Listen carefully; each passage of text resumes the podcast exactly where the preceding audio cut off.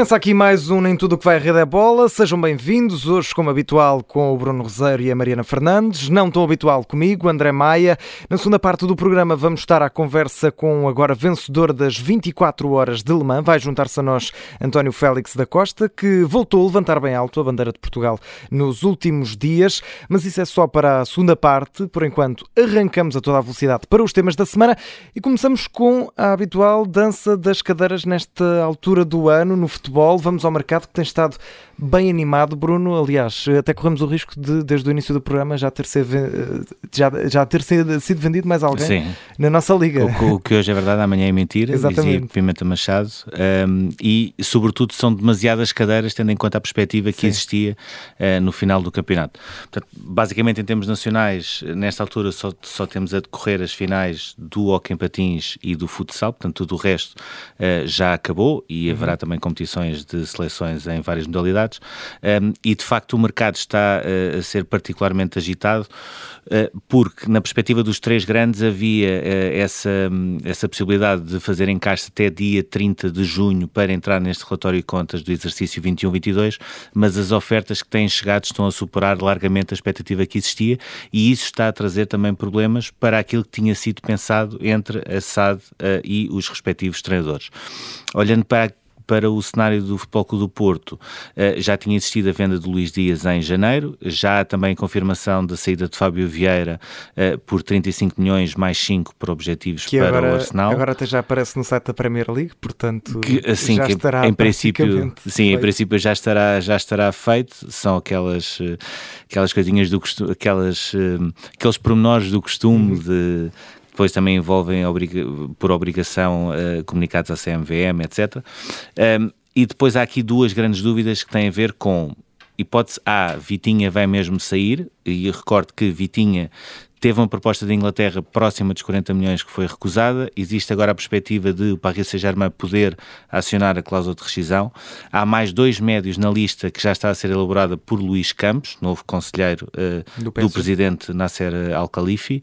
Um, Renato Sanches, que está no Lille, e o Enzo Fernandes, do River Plate, que tem sido sobretudo falado uhum. para o Benfica, e agora também na Argentina para o Foco do Porto. Uhum. Existe também essa curiosidade. Um, e depois existe aqui esse cenário, que é Vitinha sai Uh, em princípio, mais ninguém vai sair, a não ser alguns casos, como por exemplo o Marquezine, que nesta altura uh, não tem uh, hipótese de ser titular no Futebol Clube do Porto e é uma mais-valia que poderá ser vendida. Ou, hipótese B, Vitinha não sai, acaba por renovar contrato, e essa também é a parte da notícia, ou seja, renova contrato e fica mais um ano, e abre-se a porta à possibilidade de venda de Evan Nilsson, que recebeu propostas que o Futebol Clube do Porto não pensava, nomeadamente uma de 65 milhões de euros, que já terá sido. Financeiramente até seria melhor que a Vitinha, não é? Eh, muito, muito melhor e, sobretudo, a SAD do Foco do Porto não estava à espera que Evan Nilsson pudesse já receber uma proposta deste género uhum. Eh, e, portanto, está nesta altura na expectativa de perceber o que é que poderá acontecer com o Vitinha. Olhando para a parte do Sporting, estava definido que João Palhinha ia sair. Em condições normais seria para o Wolverhampton, que foi quem manifestou interesse na contratação do jogador, mas, entretanto, o Fulham de Marco Silva conseguiu antecipar-se, conseguiu chegar a acordo também com o jogador que entre Fulham e, e Wolverhampton eh, não, não existe grande diferença, a vontade dele é ir para a Premier League. Um, existe a possibilidade de negócio uh, por um pouco mais de 20 milhões de euros, tendo em conta valores fixos e uh, objetivos, portanto um pouco mais do que o Fulham uh, apresentou. Aliás, o Fulham vai na quarta proposta já uh, para o Sport, em princípio deverá ser a definitiva. O que mudou aqui é que também Mateus Nunes poderá sair. O Wolverhampton aproximou-se dos 50 milhões, que era uma espécie de barreira que a SAD do Sporting uhum. tinha, e isso poderá levar a um criar um problema porque Ruben Amorim, aquilo que tinha falado era sair Palhinha porque já tem um substituto natural que é o, o Garte, uh, Mateus ia fazer mais um ano. Uh, nesta situação, o Sporting terá de investir na contratação de um médio e ao mesmo tempo libertar dois casos que estão nesta altura uh, presos. O Trincão, que está há muito uh, fechado um acordo com o Sporting, falta agora definir o acordo com o Barcelona, e também um jogador com o perfil de Samuel Lino, se não puder Samuel, ser Samuel Lino por empréstimo do Atlético Madrid, uh, que será, digamos assim, um substituto de Slimani, mesmo tendo características completamente diferentes. Certo. Ou seja, Ruben Amorim vai voltar à fórmula inicial de ter uh, Paulinho e não ter um substituto natural de raiz, um, um ponta de lança, uh, como, é, como era, por exemplo, Slimani. No caso do Benfica, já fechou a grande venda da temporada, Darwin Núñez, já uh, resolveu a situação de Everton, que vai sair para o Flamengo uh, por menos do que chegou, portanto, por si só se percebe que não é propriamente o melhor negócio, mas é um negócio uhum. possível. Uh, vai chegar David Neres, uh, que o Benfica não irá pagar nada, ou seja, vai abater na dívida que existe do Shakhtar uh, para com o Benfica, ainda a propósito do Pedrinho, uhum. e continuará ainda a dever 3 milhões, porque David Neres está avaliado em 12 milhões. Um, Götze, tudo aponta que deverá seguir para a Alemanha e para o Eintracht Frankfurt, ou seja, um, um desejo aberto de Roger Schmidt que não vai ser eh, concretizado. Enzo Fernandes também é um dossiê cada vez mais complicado porque o River não o quer libertar até ao final da taça dos Libertadores, uh, por perceber que pode de facto ganhar essa competição e por aquilo que tem jogado uh, no campeonato percebe-se que sim. E depois há uma série de dossiês por resolver. Uh, Weigl, que também está de saída, Pizzi, Tarabt, a própria saída do Gonçalo Ramos, que em princípio será outra mais-valia uh, significativa depois de Darwin Núñez, e tudo isto terá de ser resolvido para depois existir as tais entradas de Rocha Schmidt pretende. Uh, portanto, é uma, digamos assim, uma revolução para um início de um novo ciclo que continua adiada por todos estes casos que continuam à espera de solução. Vamos ver quais é que são os próximos episódios desta novela das transferências no, no futebol e passamos para uma novela que é só de uma transferência, neste caso no MotoGP, Mariana. Afinal de contas, já sabemos quem é que vai ficar com Miguel Oliveira ou temos de, de, esperar também mais uns episódios? Acho que vamos ter de esperar pelos próximos episódios para ter a certeza, mas acho também que estamos cada vez mais perto eh, de ter uma ideia uh, sobre o futuro de Miguel Oliveira. Uhum. Essa novela em relação ao futuro uh, do piloto português, na verdade, começou com a confirmação da saída da KTM, depois uh, de Miguel Oliveira ter recusado um regresso à, à equipa satélite, cá a Tec de Coa. Continuou depois com aquela passagem pelas garagens da Gresini e Ducati na Catalunha, que deixou a ideia de que o próximo capítulo já podia estar definido e passava então pela Ducati. Teve a passada quinta-feira como dia que estava aparentemente reservado para um grande anúncio da, da Ducati que se achou uhum. que também podia passar passar por essa oficialização da contratação, mas começa esta nova semana agora com uma nova certeza e uma quase certeza de que a Ducati terá ficado para trás nestas negociações e de que Miguel Oliveira vai assinar pela Aprilia e vai ser piloto uh, da Aprilia na próxima temporada. O jornal Marca foi o primeiro a avançar com esta notícia, que acabou depois por ter respaldo no programa no YouTube que junta o Chicho Lorenzo, que é o pai uh, do, Jorge, do Jorge Lorenzo, o antigo piloto, e o jornalista Manuel Pecino, e neste programa uh, este jornalista jornalista deu como garantido que Miguel Oliveira vai ser piloto da Aprilia, sendo que disse uh, que não sabia se tinha sido o piloto português a rejeitar a Ducati ou se tinha sido a própria Ducati a optar por outro nome para substituir Jack Miller. Como se sabe, vai seguir para a KTM, onde ainda está nesta altura uh, Miguel Oliveira. Em pista, o piloto português deixou mais um cartão de visita este domingo na Alemanha, terminou em nono lugar depois de ter saído 14 e subiu por isso ao décimo lugar, entrou no top 10 uh, eh, da classificação geral do Mundial.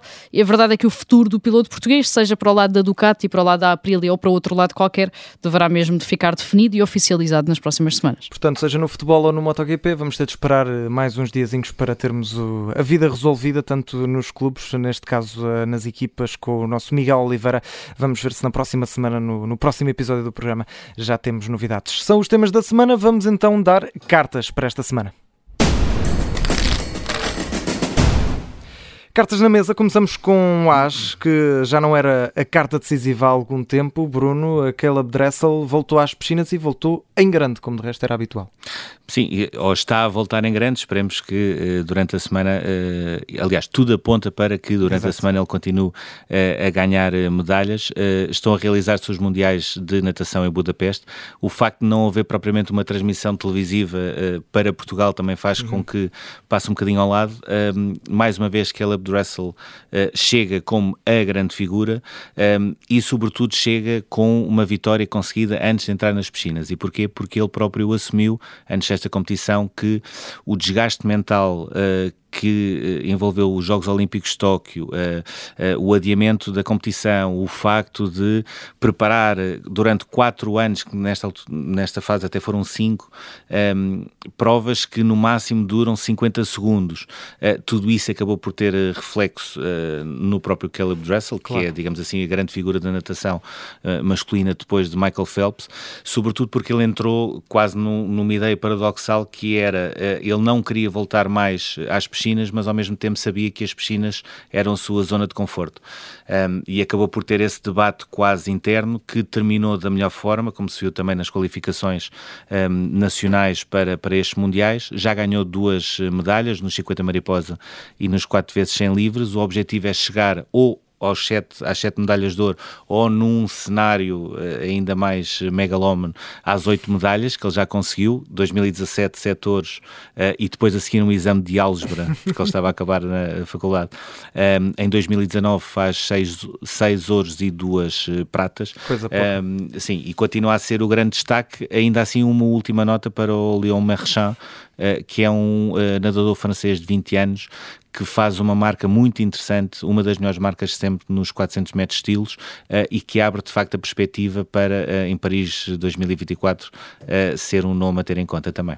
Mariana, o outro as de hoje leva-nos à NBA, temos novo campeão, não é? Os Golden State Warriors e com o senhor também do costume em destaque, Steve Curry, é o, é o teu as para esta semana. É, eu acho que já faltava pouco para que a carreira do Steve Curry valesse um filme de Hollywood, mas a verdade é que estas finals da NBA uh, deixaram praticamente garantido que no futuro, portanto daqui a uns anos, alguém vai mesmo interpretar uh, a história do jogador no cinema.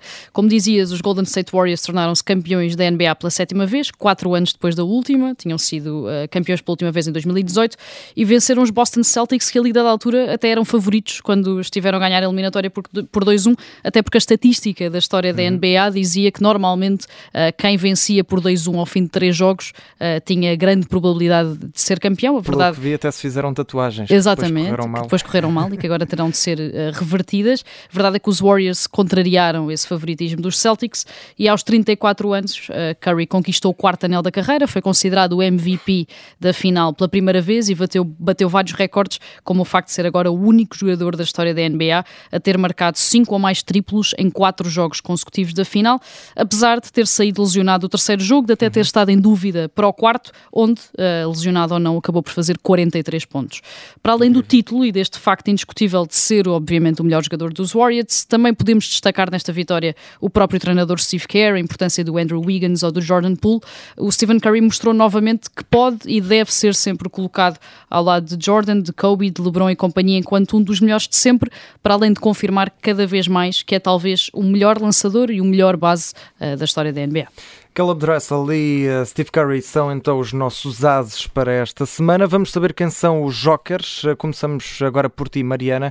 Começamos a sul do Rio Tejo, não é? Em Alcochete. Uh, o teu Joker desta semana é a formação do Sporting. Porquê? Porque na semana em que a Academia assinala 20 anos de existência, aliás, numa data que será assinalada amanhã com uma espécie de evento de consagração, com a presença de antigos treinadores, antigos jogadores das camadas jovens, a formação do Sporting celebrou os títulos de campeão nacional tanto dos iniciados como dos juvenis, eh, sendo que os iniciados conquistaram o campeonato pelo terceiro ano consecutivo, se não contarmos com os últimos dois em que não houve campeão devido à pandemia.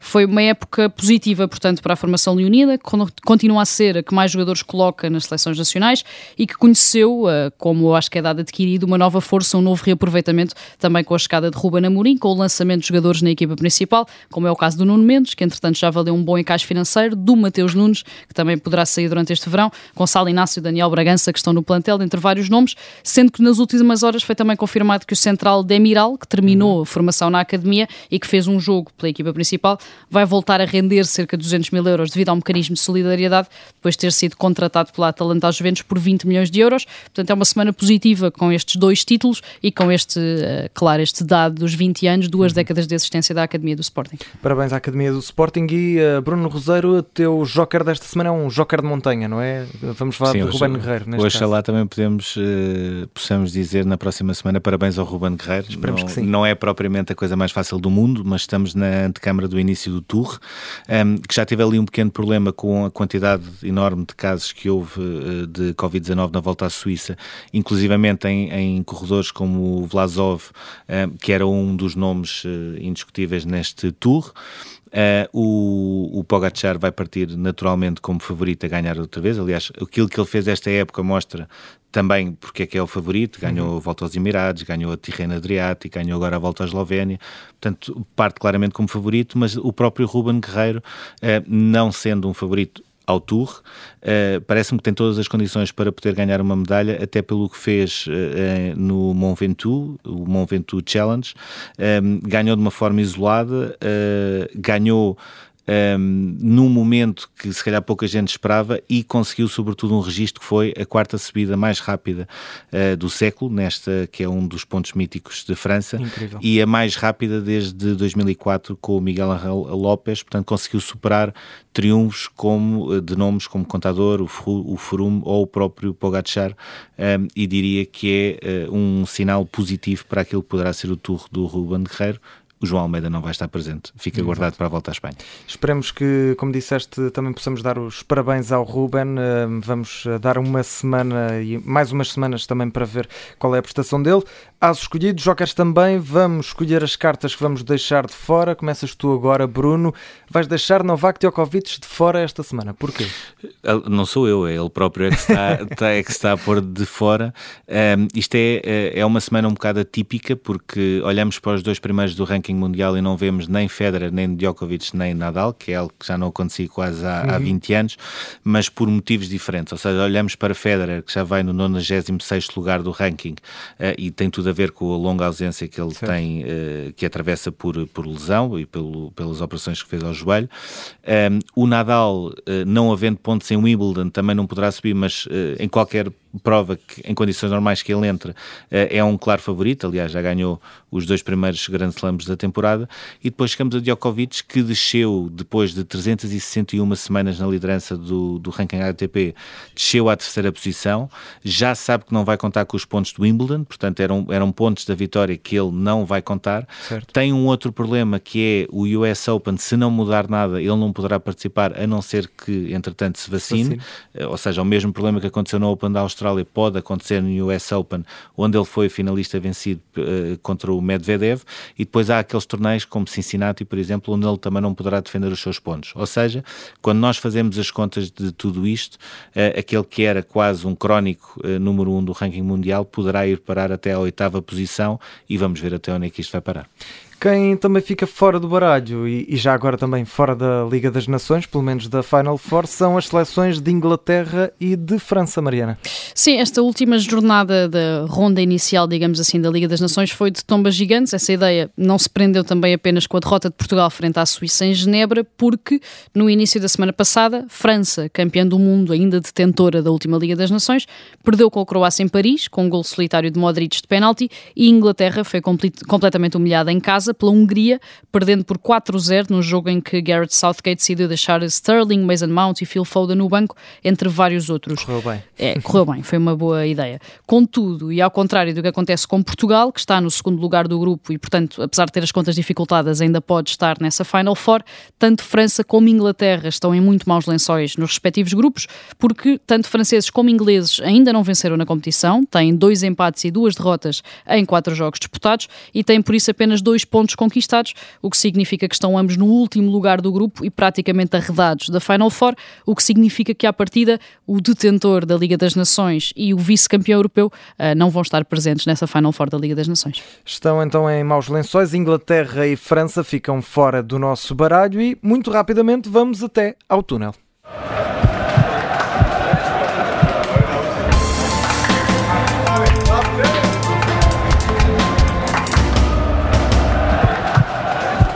Seguimos para o túnel. É lá que encontramos uma questão que já, já tem alguns anos. Afinal de contas, Bruno, é desta vez que vamos saber quantos títulos é que tem cada clube português em futebol ou vamos ter de esperar também mais uns episódios? Como Não, isso, essa, essa parte vai ficar eh, fechada no dia 29 de junho. Já está marcada uma Assembleia Geral Extraordinária da Federação, onde vão ser votados dois pareceres. Em resumo, um dos parceiros defende que os campeonatos de Portugal devem ser campeonatos nacionais, mas uh, o campeonato da Liga, que foi aquela versão experimental de 4 anos na década de 30, deve contar como taça de Portugal. Uhum.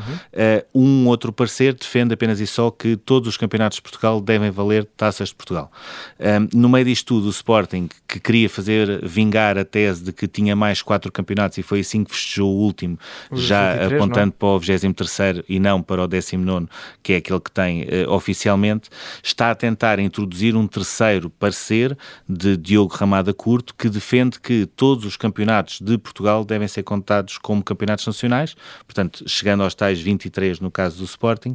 Um, o grande problema aqui é para este terceiro parecer ser aprovado, 10% dos clubes teriam de ser subscritores e nesta altura tudo aponta para que isso não seja possível, ou seja, aquilo que vai a votos será sempre um cenário onde o Sporting, que cria os quatro títulos nacionais, ou quatro campeonatos nacionais, tem hipótese A, dois campeonatos e duas taças a mais, e com tudo aquilo que os outros clubes também terão, como é certo. é óbvio, ou hipótese B, mais quatro taças de Portugal, mas nunca os tais quatro campeonatos que desejava. Vamos então esperar até ao dia 29 de junho para saber até, quem sabe, se o Carcavelinhos, o Marítimo e o Olhanense vão ficar aqui como Não, título de campeão basta um parecer ser aprovado e tem sempre mais uma taça um campeonato. Exatamente, pelo menos mais um título vão, vão ter. Como prometido, vamos ter a companhia do piloto português que depois da Fórmula E conseguiu mais uma vitória para Portugal, desta vez em Le Mans, nas 24 horas. Está connosco António Félix da Costa. António, parabéns, em primeiro lugar, bem-vindo, obrigado por ter aceitado o nosso convite. A primeira pergunta que gostávamos de fazer está relacionada com a reação que vimos eh, no final das 24 horas de Le Mans. Uh, vimos o, o António em, em lágrimas, uh, a mostrar bem a importância da vitória que conseguiu. Porquê é que era tão importante ganhar ali, em Le Mans? Olá, olá a todos, obrigado pelo convite. Uh, eu sou um bocado mariquinhas, se calhar é mais. Não, uh, falar a sério, eu acho que é complicado uh, pôr por palavras e, e, explicar o quão difícil é ganhar uma corrida, uma corrida destas por várias razões. Obviamente, a longitudinalidade da, da corrida uhum. são 24 horas e na categoria que nós, que nós, que nós estamos a fazer. Um, são 24 horas feitas a fundo, os carros são muito fiáveis, não dão problemas, uh, e então são 24 horas feitas a fundo. E depois nós estávamos numa situação muito boa, mas complicada, que é uh, nós a partir, de, a partir dos 40 minutos de corrida, ou seja, a faltarem 23 horas e pouco para o final, passámos para a liderança da corrida, onde nunca mais alargámos. E é muito fácil entrarmos num num género de pensamento e mentalidade que, que agora a corrida é nossa a perder, e era essa a realidade, porque tínhamos um carro rápido, a equipa a funcionar bem, os pilotos a guiar bem, e por isso era muito fácil, eh, com alguma pequena distração, perder, perder a corrida. Então tivemos que aumentar ou, ou forçámos a aumentar ainda mais o nosso nível de foco para garantir que, que não, não entregávamos a corrida a ninguém. Uh, e acima de tudo, olha, uma corrida com tanta história, há filmes, documentários, séries sobre esta corrida. Uh, uh, já lá vou há 5 anos a tentar ganhá-la, já ficámos em segundo há 3 anos atrás. E, e, é uma corrida que só uma vez por ano, e às vezes, quando fica, por exemplo, o ano em que fiquei em segundo, estava contente, mas ao mesmo tempo sabia que tinha que esperar 365 dias para claro. voltar a tentar, a tentar, porque nada é garantido. o ano passado íamos à frente com um minuto de avanço quando tivemos um problema, por isso já tinha, estávamos ali a bater à porta deste resultado há, há muito tempo e agora finalmente uh, alinhou-se tudo e então foi mesmo um descargo de, de emoção e de alegria. Nesta edição de, das 24 horas de Le Mans, o António fez turnos dentro do carro durante a noite, teve pouco tempo de descanso durante a madrugada, dormiu muito pouco. Esta edição foi mais desgastante por isso, ou seja, tendo em conta que praticamente não pôde dormir. Foi, por, foi e por outra razão. O ano passado, nas 24 horas de Le Mans, eu acabei por guiar 11 horas e meia no meu carro, uh, que foi muito. Este ano fiz um bocadinho menos, mas com horários piores. Fiz cerca de 10 horas, mas com horários piores. E, e há aqui uma uma variável que, que, que, ainda não falámos, que é eu vim diretamente de Jacarta da, da, da prova da Fórmula E, uhum. que é uma diferença horária de 7 horas, uh, mas infelizmente na direção errada, ou seja, o horário de Jacarta estava a obrigar-me a ir deitar cedo e acordar cedo, quando eu queria era ir dormir tarde e acordar tarde, porque esse, eu sabia que ter que guiar muito durante a noite, então houve ali uma, um grande, uma grande elegia durante a semana antes da corrida começar de eu tentar alinhar com horários uh, para estar acordado à noite, ou seja, eu vinha com um jet lag de 7 horas, mas na verdade eu tive que criar um jet lag quase de 12 horas, ou seja, eu tive que tentar piorar o meu, o meu jet lag para tentar ficar acordado à noite. Então foi uma semana muito cansativa até, até a, a corrida sequer começar. E depois à noite era isso que estavas a dizer: olha, eu guiei, eu guiei das 10 e meia da noite até à 1 e pouco da manhã e depois parei só duas horas e voltei a fazer das 3 às quase 6 da manhã Uh, e naquele, o problema é que sempre que és o próximo piloto a entrar no carro, a equipa obriga-te a estar em stand-by na box. Ou seja, não pude ir para a minha caravana descansar, ou seja o que for. Então, pronto, estás ali em modo de, de gastar pouca energia e assim a fechar os olhos quando, quando podes, mas obviamente há os barulhos dos carros, tens o rádio na cabeça com o teu piloto e o engenheiro a falarem de trás e, para trás e para a frente, por isso é impossível descansar a fundo.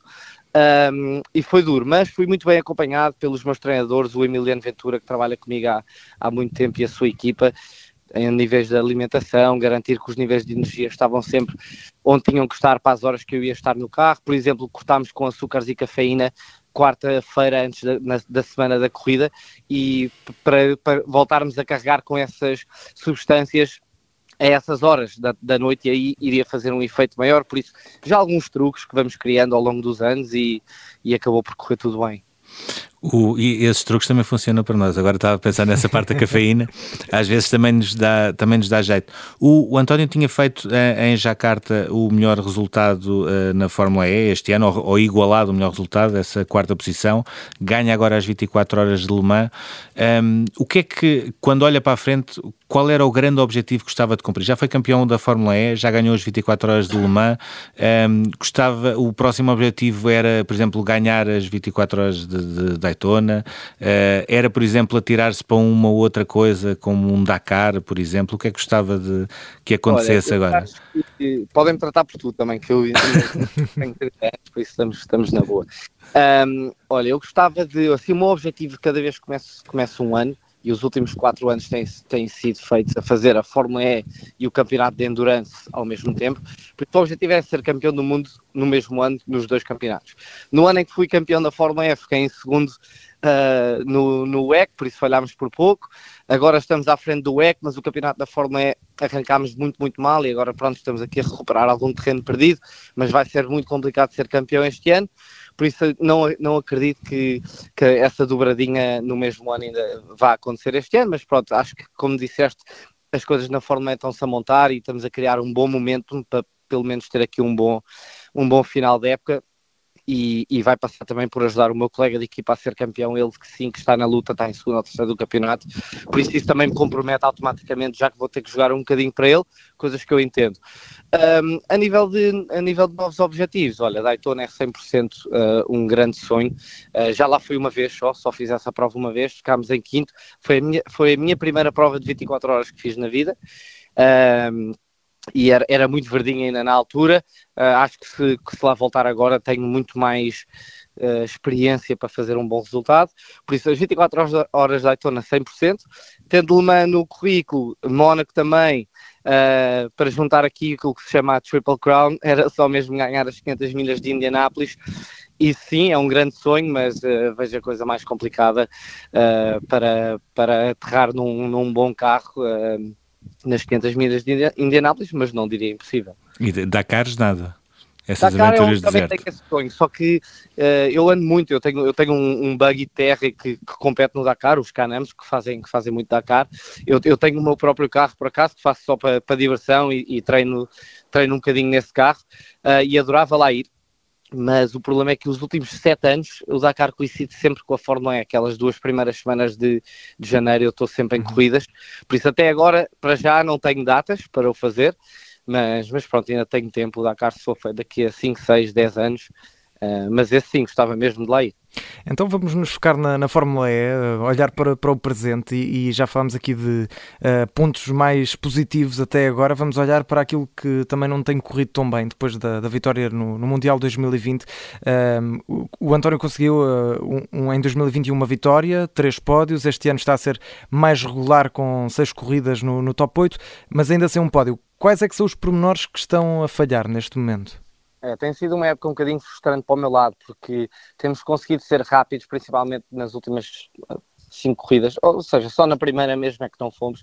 Temos conseguido ser muito rápidos numa volta, ou seja, nas qualificações estamos a qualificar quase sempre no top 5, uh, já algumas primeiras filas, várias vezes terceiro, uh, mas não estamos a conseguir fazer boas corridas. Isto uh, deve-se muito ao facto de, de, a maioria dos meus engenheiros com quem eu tenho trabalhado os últimos anos uh, dentro da equipa foram realocados ao desenvolvimento do carro do ano que vem, ou seja, eu, eu estou a trabalhar com muita gente nova, que são bons, mas infelizmente ainda muito verdes e temos feito muitos erros pequeninos uns atrás dos outros, que ao nível que está a Fórmula E acaba-se por pagar eh, preços, preços altos. Por exemplo, na última corrida errámos na estimativa uh, de, da quantidade, isto é um bocadinho mais técnico, mas por exemplo, erramos na estimativa da quantidade de, de derrapagem que queríamos para o eixo traseiro, ou seja, basicamente eu acelerava e o carro não andava porque não me queria dar potência, uh, ou seja, eu estava eu, eu a ser lento e a gastar pneus ao mesmo tempo,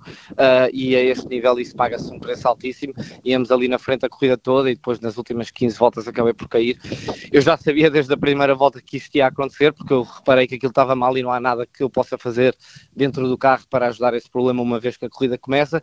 Por isso tem sido assim, coisinhas pequeninas que, que nos têm custado uh, um bocadinho de performance, mas ao mesmo tempo faz parte e, e torna-nos atletas mais fortes quando conseguimos lidar com calma com estas, com estas situações. Surgiram uh, algumas dúvidas em relação à continuidade, ao futuro da Fórmula E, depois das notícias da saída da Mercedes, mas depois essas dúvidas acabaram por ficar um bocadinho diluídas com a compra da vaga uh, pela McLaren. Esse é também um sinal de que a Fórmula E continua a ter futuro e de que a tendência até é para haver uma maior competitividade, como aliás se vê esta temporada, com uh, seis pole positions diferentes e também com cinco vencedores nas nove corridas feitas até agora. Sem dúvida, eu acho que a Fórmula continua, continua a crescer. É verdade, a pandemia atrasou, a E não deixa de ser uma, uma startup, praticamente, e, e estávamos aqui a, a perfurar o mundo da, do motorsport de uma forma incrível e um crescimento incrível. Um, e a pandemia não deixou de, de, nos afetar, obviamente afeta mais uma, uma categoria assim mais jovem do que uma Fórmula 1, obviamente. Uh, por outro lado, a Fórmula 1 até catapultou para, para cima, que foi muito bom e é bom para toda a gente no, no meio. Um, mas pronto, olha, como estavas a dizer, isto é mesmo assim, há, há construtores que vão e há outros que vêm. Uh, a entrada da McLaren é uma, uma notícia incrível, a Maserati também uh, a competir, por isso temos McLaren, Porsche, Maserati, Jaguar a competirem em, num campeonato de carros 100% elétrico, isto para mim demonstra que, que estamos mesmo, uh, é inevitável dar a volta neste momento, é, é o caminho certo uh, no caminho da, da, sustentabilidade, pelo menos a médio, curto prazo, uh, os carros elétricos vão ser o nosso futuro. Talvez um dia se passe a hidrogênio, eu acredito que seja um bocadinho mais, mais eficiente, mas sem dúvida o diesel e a gasolina não, não vão ser a solução a longo prazo e as marcas sabem disso, usam a Fórmula E para promover e para desenvolver uh, toda a sua tecnologia que, que um dia querem trazer para os carros de, de estrada. Tens, tens falado também agora uh, muito do futuro do António, falaste agora na, na questão da, da Porsche, uh, fala-se ou tem vindo muitas notícias a público da, da, da, possível saída da DS, uma possível uh, ida para, para a Porsche, que conjuga a Fórmula E também e Endurance. há alguma novidade sobre isso? É, é o objetivo é ter uma equipa que se faça as duas coisas? Uh, olha, neste, neste momento não posso, não posso revelar muito sobre isso. É verdade, sim, estamos aqui em conversas com, com várias equipas. Eu acho que recebi propostas de 90% das equipas da, da Fórmula E, que me deixa, que me deixa muito orgulhoso, claro. Uh, fui visitar também algumas equipas de Fórmula 1 que, que tinham interesse em que eu voltasse a, a entrar uh, so, somente a nível de terceiro piloto e piloto de desenvolvimento e tudo mais, que eu agora já não, já não tenho idade para entrar na Fórmula 1. Um, por isso, olha, temos tido aqui várias propostas, estão várias coisas em cima da mesa e acredito que daqui a três semanas, a um mês e pouco, uh, possa, possa revelar aqui a nossa decisão final. Então, eh, nesta altura, estás naquela fase com o Miguel Oliveira que é uh, quando ele diz MotoGP em 2023 está certo, depois o resto logo, logo falaremos. Exatamente. É um é bocado por aí. Fórmula E, Fórmula E 100%. Uh, idealmente, tô, uma das, um dos fatores é que quero muito conjugar a Fórmula E com o WEC, ou seja, o Campeonato do Mundo Endurance, novamente para o ano. Uh, e pronto, e estamos a trabalhar para, para que isso aconteça e que seja nas melhores condições. Apanhando aí essa boleia precisamente da, da Fórmula 1, este fim de semana o António esteve nos comentários da Sport TV ao Grande Prémio do Canadá, uh, precisamente da Fórmula 1, e percebeu-se bem, obviamente, como consegue saber os momentos da prova, os momentos das equipas, também por essa experiência que teve na Red Bull. Ainda existe algum saudosismo uh, desses tempos que, por duas vezes, na verdade, quase o colocaram uh, na grelha da Fórmula 1? Um, mais ou menos, olha, eu aprendi muito, muito quando lá estava. Tive a sorte de, estar ao lado de um, de um, Sebastian Vettel quando estava no auge da carreira dele e, e mesmo da equipa, quando estavam numa fase parecida à que estão agora a dominar. Um, e aprende-se muito, muito, muito. Eu era muito jovem, ou seja, tinha os ouvidos bem abertos e tudo o que ouvia que era, era, era, informação importante que entrava e que guardava. Uh, e sinto que ainda hoje eh, a Fórmula 1 é muito o que, era, o que era naquela altura, por isso consigo entender bem tudo o que se está a passar, tudo o que se pode eventualmente passar, uh, e isso é, torna, torna ver uma corrida de Fórmula 1 também divertida para mim. Uh, e pronto, olha, entretanto, a Fórmula 1 neste momento nunca poderá ser um primeiro plano para mim, porque todas as propostas que eu recebo uh, são para, para ser piloto de teste, desenvolvimento, simulador, tudo mais, que é um papel importante para as equipas, mas que uh, roubam-te, no bom sentido, tanto tempo e tanta energia que eu depois acabo por tirar foco do António Félix da Costa e ter que pôr foco, seja em que fosse que equipa que eu, que eu tivesse a trabalhar, para depois ver os pilotos principais a subirem ao pódio e levantar as taças. Por isso, é uma, é uma decisão complicada, obviamente estar ligado à Fórmula 1 é uma coisa boa, mas também acredito que, que tenhamos aí alguma coisa na manga para, para voltar a entrar uh, nesse mundo da Fórmula 1 como de alguma forma, posso-vos garantir que não é a correr, há muita gente que me pergunta se eu alguma vez ainda hei de ir para a Fórmula 1, mas isso aí já não, já não pelo menos já não vou dormir nem acordo todos os dias com isso, na, com esse objetivo na cabeça, uh, mas gostava sem dúvida de estar, continuar envolvido ou de voltar a estar envolvido porque acredito que tecnicamente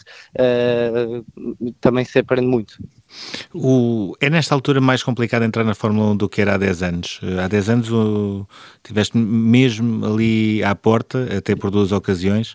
Um, nesta altura é mais complicado chegar lá acima à Fórmula 1?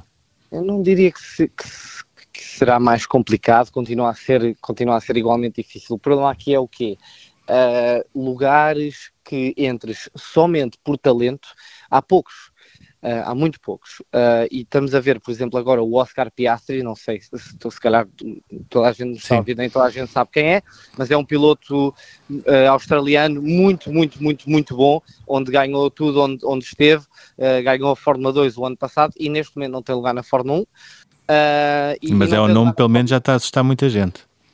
Não, está, e eu, eu sei que ele já assinou para o, para o ano, vai estar na grelha para o ano na Fórmula 1, o que são boas notícias, mas pronto, de qualquer maneira, não pode existir um piloto do nível do, do Oscar Piastri não, não ter um lugar direto na Fórmula 1. Pronto, e olha, isto há, há muitos pilotos que, que trazem bagagens grandes de, de dinheiro, com patrocinadores, seja o que for, e a Fórmula 1 não deixa de ser um negócio um negócio também para as equipas, eles têm, têm que ganhar dinheiro, têm que apresentar uh, uh, balanços positivos aos seus boards e por isso há ali um, há ali um equilíbrio onde, entre, entre dinheiro de patrocinadores e talento um, e pronto, e eu fui um bocadinho vítima disso, e, mas, mas hoje em dia, mais velho, mais maduro, entendo tudo e, e, e respeito. Uhum.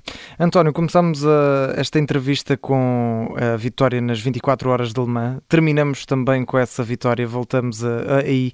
E um, numa das, das, muitas palavras que dedicaste a essa vitória, falaste sobre o facto de, durante esses períodos de descanso de que já falaste, que foram poucos, não é? Na, na noite da, das 24 horas de Le Mans, aproveitaste esses períodos descanso para ver algumas séries, neste caso I Met Your Mother, eh, que até é uma das minhas preferidas, e gostava de deixar esta pergunta para o fim. Se tivesses uma, uma série da, da tua carreira, que nome é que lhe davas e como é que seria o próximo capítulo dessa série? Olha, é uma muito boa pergunta, mas estás-me a meter aqui numa situação complicada, porque isso aí tinha que pensar num, num, título, num título como deve ser. Se calhar posso responder mas o, engra o engraçado é ser a pressão. Exatamente, olha, não sei, não sei mesmo, olha, se calhar eh, How I Found My Helmet, ou assim. e o próximo capítulo? Pelo menos um, um, lugar, ou, ou não sei, uma, uma modalidade? Ficávamos pela Fórmula E? Uh, sim, para já acho que sim. Vejo a Fórmula E como, como o, maior, o maior palco para, para poder mostrar o meu talento uh, nos próximos anos, sem dúvida. E olhando, olhando para, para este calendário todo, para estas provas todas, um, como é que tu no meio disto tudo consegues ter vida? Ou qual é a vida que tu consegues Olha, ter no meio disto tudo? Se há é tempo para ver séries, não é? Olha, as séries foi, é um bom truque para conseguir adormecer em alemã, porque uh, eu, tô, eu passo tantos dias em hotéis e voos e, e sozinho que, pronto, olha, entretenho muito com essas coisas e então o meu corpo está formatado quando entra num, num quando estou na cama e meto uma série a dar, a adormecer. Então foi isso que fiz em houve ali uma altura que eu tinha mesmo que tentar dormir uh, das 6 da tarde às 8 da noite, uh, mas essa hora é complicadíssima adormecermos. Então, olha, fui para a cama, meti uma série dito e feito, adormeci dire direto. Uh, então já usei isso como uma pequena tática para, para me ajudar a descansar. António, da próxima vez, se calhar sugerimos uh, em podcast Nem Tudo o que vai à rede é bola uh, para, para adormecer ou para uh, estarmos atualizados sobre aquilo que vai acontecendo. É que se for demasiado importante, eu não adormeço. então, neste caso, não vai, não vai correr bem. Não vai correr bem. António, obrigado pela disponibilidade por ter juntado a nós neste Nem Tudo o que vai à rede é bola. Parabéns mais uma vez pela vitória nas 24 horas de Le Mans. Fica assim terminado este episódio do Nem Tudo o que vai à rede é bola. Já sabe, fica disponível em podcast nas, nas plataformas habituais. Para a semana estamos de volta com mais desporto. Um abraço.